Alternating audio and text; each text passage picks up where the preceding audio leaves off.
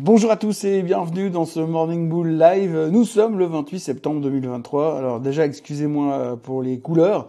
Euh, quand vous tombez dans une chambre d'hôtel où il y a des rideaux verts euh, qu'ils ont dû récupérer euh, à l'armée suisse et puis qu'il y a une décoration qu'ils ont pas fait du tout parce que les murs sont blancs comme... Ils sont limite crème, donc euh, les, teintes qui viennent sont pas terribles, terribles. Hein. Bon, on va pas faire trop de déco. Et en plus, j'ai un peu pris un coup de soleil euh, hier sur une terrasse. Donc forcément, ça trouble un peu les couleurs. Alors vous m'excuserez pour la qualité de la couleur, vous m'excuserez pour la qualité de l'image, vous m'excuserez s'il y a trop d'écho, parce que dans cette chambre, c'est à moitié vide, donc forcément, il y a de l'écho. Bref, on n'est pas là pour ça. Euh, on va parler un tout petit peu des marchés, mais ça tombe bien parce que un, je suis en déplacement et deux, il se passe quasiment rien en attendant aujourd'hui, ce soir, et demain.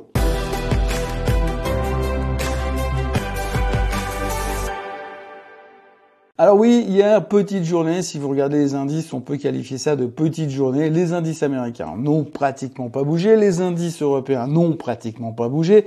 Et puis on attend patiemment ce qui va se passer ensuite. On est toujours très très très bloqué et très très très obsédé par ce qui pourrait se faire ou se dire ces prochaines heures. On a Monsieur Powell qui parlera ce soir. Alors évidemment, ça va pas changer grand-chose parce qu'il va parler à 22 heures, donc on aura déjà fermé les marchés européens, mais aussi les marchés américains, ce qui veut dire qu'il faut pas attendre grand-chose du discours ce soir, mais ça aura de l'impact sur la séance de demain, bien sûr. Alors que faut-il attendre de, de Monsieur Powell? Bah, Pas grand-chose de plus que ce qu'il a déjà dit la dernière fois.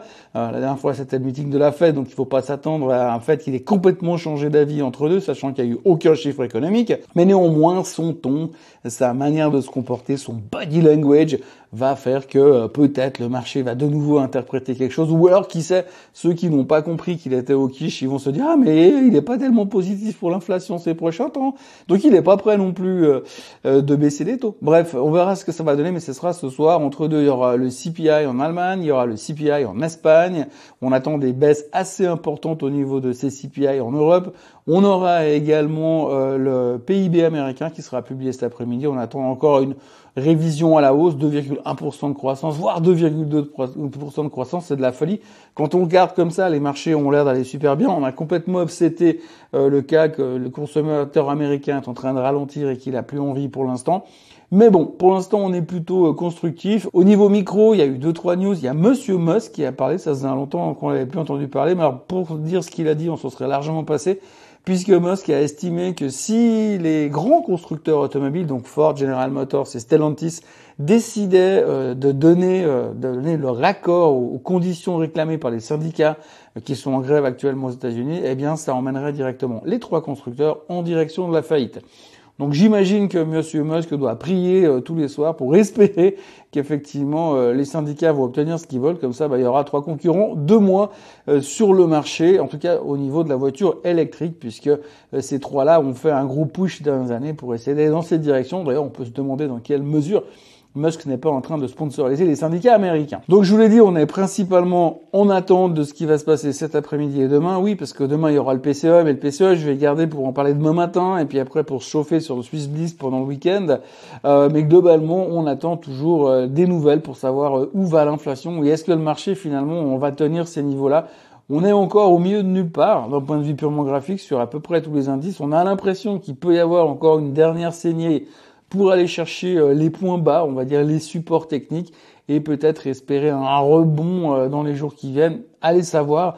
Mais pour l'instant, on constate aussi que la volatilité est repartie un peu à la hausse. Elle se calme un peu hier, mais on sent qu'on se rapproche quand même des 20%. C'est un truc qu'on n'avait pas vu depuis un moment. Donc les gens ont quand même un tout petit peu peur. On commence à réfléchir de nouveau que peut-être il est possible d'acheter des options pour protéger ses portefeuilles, faire du hedging. Et puis à côté de ça, il y a aussi un truc dont on a très peu parlé finalement dans les médias entre hier et aujourd'hui, c'est le pétrole. Oui, alors le pétrole, bien sûr, il s'envole. 94,60 ce matin sur le WTI. On n'est plus qu'à 5 dollars d'aller chercher les 100 dollars. Donc plus qu'à 5 dollars de venir parler de récession sur les marchés américains à cause du baril de pétrole. Donc ça, il faut pas le négliger, même si on n'en parle pas beaucoup, mais ça continue de monter et ça continue d'être relativement dangereux. Hein dangereux parce que, euh, franchement, j'ai un petit peu peur quand on va arriver à ce niveau-là. On avait l'impression qu'il pouvait se calmer, mais le baril continue de monter. Les inventaires étaient bien évidemment défavorables pour le pétrole hier soir, enfin défavorables pour euh, la demande, ce qui fait que finalement le baril est parti à la hausse. et que ça devient extrêmement critique. Un autre dont on ne parle pas beaucoup qui devient critique, c'est l'or. L'or s'est fait démonter hier, on est en dessous des 1900 dollars, ça faisait un moment qu'on était plus jusque-là, et on a une dead cross qui est clairement dessinée sur le graphique, donc euh, c'est parti. Pour l'instant, tendance baissière sur l'or, on a l'impression que plus personne n'en veut, bon c'est normal, en même temps l'inflation est pratiquement vaincue, donc il n'y a pas de raison d'avoir de l'or pour se protéger euh, contre l'inflation. Et puis le dernier thème euh, dont on a déjà parlé hier, dont on a déjà parlé avant-hier, c'est le shutdown du gouvernement américain qui devrait intervenir samedi soir à minuit hors de Washington. Alors, euh, shutdown ou pas shutdown, j'ai envie de dire que statistiquement, on s'en fout, puisque de toute manière, a priori, en tout cas sur ce qu'on a vécu depuis les années 80, il s'est rien passé au niveau des marchés boursiers durant les périodes de shutdown, sauf quelques rebonds une fois que solutions furent trouvées. Donc euh, on peut à la limite trouver ça à la limite positif. Euh, donc à voir et à surveiller ces prochains temps. Mais a priori comme c'est parti, eh bien samedi soir les fonctionnaires américains ne seront euh, plus payés. On verra comment le marché va réagir ensuite. Et puis pour terminer, le truc rigolo du jour, c'est marrant parce que hier matin, il y a le stratégiste de JP Morgan, un des stratégistes de JP Morgan, qui a publié un article pour dire que lui, il pensait que le marché était beaucoup trop cher et qu'on allait se faire démonter la tête et que ça allait très très moche ces prochains temps.